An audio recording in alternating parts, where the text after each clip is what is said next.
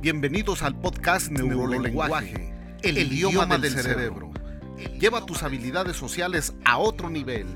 Incrementando tus habilidades sociales podrás aumentar tu liderazgo, mejorar tus contenidos y estrategias de marketing, convertirte en un experto negociador, influir y conectar mejor con las personas, aumentar tus ventas, obtener más confianza, proyectar mayor seguridad y liberar todo tu potencial. En el podcast Neurolenguaje te ayudamos a desarrollar tus superpoderes de comunicación de tres maneras. Primero, analizaremos los comportamientos humanos más comunes. Segundo, te ayudaremos a entender el significado de estos comportamientos para que puedas mejorar tu inteligencia emocional y social. Y tercero, te ayudaremos a crear una estrategia exitosa que te ayude a alcanzar tus metas. Soy César Ceballos, investigador de la conducta humana, y voy a acompañarte en el apasionante mundo del neurolenguaje. Sin más, comenzamos. Un placer estar de nuevo con ustedes, neurofans. Ahora con un capítulo más de análisis del lenguaje corporal y también ahora que la salud y la voz me lo permiten. Soy César Ceballos, fundador de YouMentory y ayudo a las personas a conseguir llevar sus habilidades sociales a otro nivel con una metodología de alto rendimiento comprobada. Hoy veremos, hoy analizaremos el lenguaje corporal de Margot Robbie. Este lenguaje corporal lo mostró en una entrevista realizada por Harry Smith en el programa Today de la NBC, publicado el 15 de julio del 2019, promocionando la película Once Upon Time in Hollywood que pudiera traducirse como Érase una vez en Hollywood, dirigida por Quentin Tarantino y teniendo como coestrellas nada más que a Brad Pitt y a Leonardo DiCaprio. Analicemos pues el lenguaje corporal de Margot Robbie. El entrevistador sorprende a Margot cuando le pregunta si sabía quién era Sharon Tate antes de leer su guion. De primera intención, Margot afirma que sí, que sí lo hizo, pero usa una muletilla um, al tiempo que cesa el contacto visual cerrando los ojos. I did actually. Um, yes, no, I did, but I. When, when I ever, whenever I heard her name, I really only thought about. Es claro que miente.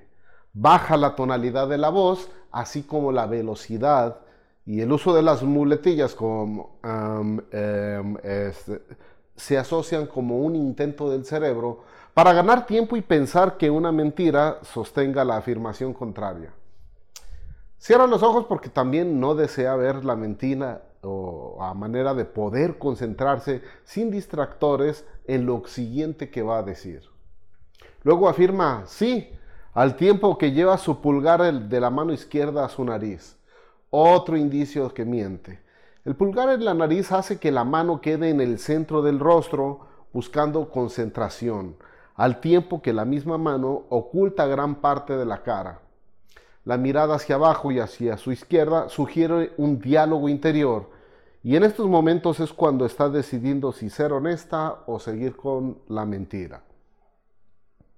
Casi inmediatamente decide decir la verdad, diciendo, no, lo hice, pero cuando escuchaba el nombre solo pensaba en su muerte. Aún así, levanta de manera casi imperceptible su hombro derecho, lo que la delata que ni siquiera está segura de lo que está diciendo en estos momentos. Continúa diciendo que nunca estuve realmente enterada a las partes, a ciertas partes de su vida, cuando ella estaba viva Aquí hace un gesto congruente levantando ambos hombros porque sí no sabía. Es un significado de desconocimiento. Margot no tenía ni siquiera idea de quién era esta persona. El entrevistador se burla de ella sobre su inseguridad. Margot se da cuenta y lo desprecia. Esto se puede apreciar por una sonrisa asimétrica de ambas partes. Primero Harry y luego Robbie. Vuelve a contestar contradictoriamente. Primero dice que sí, para luego negarlo. Los otros actores aprovechan para desviar un poco la atención de esta situación bochornosa que pasa. Brad Pitt, por ejemplo, comenzó a tomar agua cuando la situación apenas se ponía incómoda. Y en, el momento más embarazoso, Leonardo DiCaprio decide también tomar agua. Es curioso el momento para decidir tomar agua ambos actores al mismo tiempo, ¿no lo crees? El entrevistador mantiene el mentón alto, este es un gesto asociado con la arrogancia y comunica que se siente superior. Incluso lo hizo cuando Margot Robbie está hablando para que luego Harry pueda mostrar una microexpresión de desprecio. Al tiempo de hacer este análisis, se escuchaban rumores de un posible romance entre Brad Pitt y Margot Robbie. Sin embargo, al menos en esta entrevista, ninguno de los dos dan indicios de cortejo. Quizá por ser de las primeras entrevistas, todavía no, no daba el flechazo, no florecía el amor. O quizá en otras entrevistas después de esta, sí se pudiera observar algún indicio de seducción. Si crees que en alguna entrevista dan estas señales de coqueteo, compárteme el link para que lo analicemos y con gusto mencionemos al autor de la sugerencia en el siguiente episodio. Conclusiones. Si vas a una entrevista, ya sea de trabajo o de negocios, mínimo debes anticipar las preguntas lógicas que te pudieran hacer. En el caso de Margot, es lógico que le preguntaran acerca de este personaje, en la película y de la trama en general, lo que debió estar preparada y contestar con seguridad y generar esa confianza. Siempre sé una persona honesta. Nadie somos sabelotodos y se vale decir que no tengo ni la menor idea de lo que me estás hablando. Margot, por temor a la crítica, decide mentir, aunque a los pocos segundos comenzó a hablar con más sinceridad.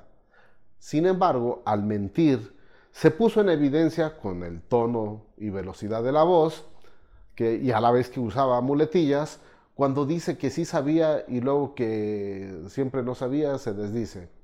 En otro contexto, si estuviera pidiendo trabajo, vendiendo una idea o un proyecto, o incluso si tratara de persuadir a otra persona, sus resultados serían muy negativos. ¿Por qué? Porque en realidad comunicó inseguridad, falta de confianza y sobre todo se expuso como mentirosa.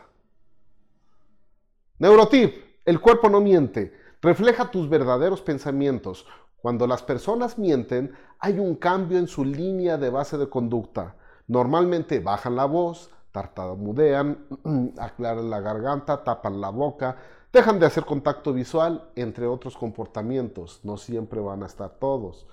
Siempre saldrás mejor librado diciendo la verdad, porque esa fuerza se manifestará en tu neurolenguaje.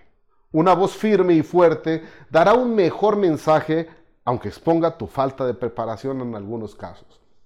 No por eso dejarás de enfrentar alguna consecuencia si, si tenías que, pero al transmitir con sinceridad generas mayor confianza, seguridad y ganarás el respeto al reconocer alguna de estas faltas y asumir las consecuencias.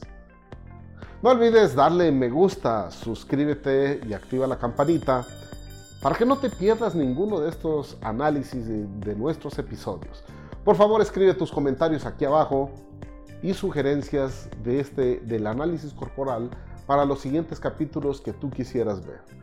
Accede también al curso gratuito Los principios del lenguaje corporal. Este acceso está disponible en la descripción de este capítulo. Yo soy César Ceballos, te mando un fuerte abrazo y espero que estés usando y que uses tus superpoderes en neurolenguaje para el bien.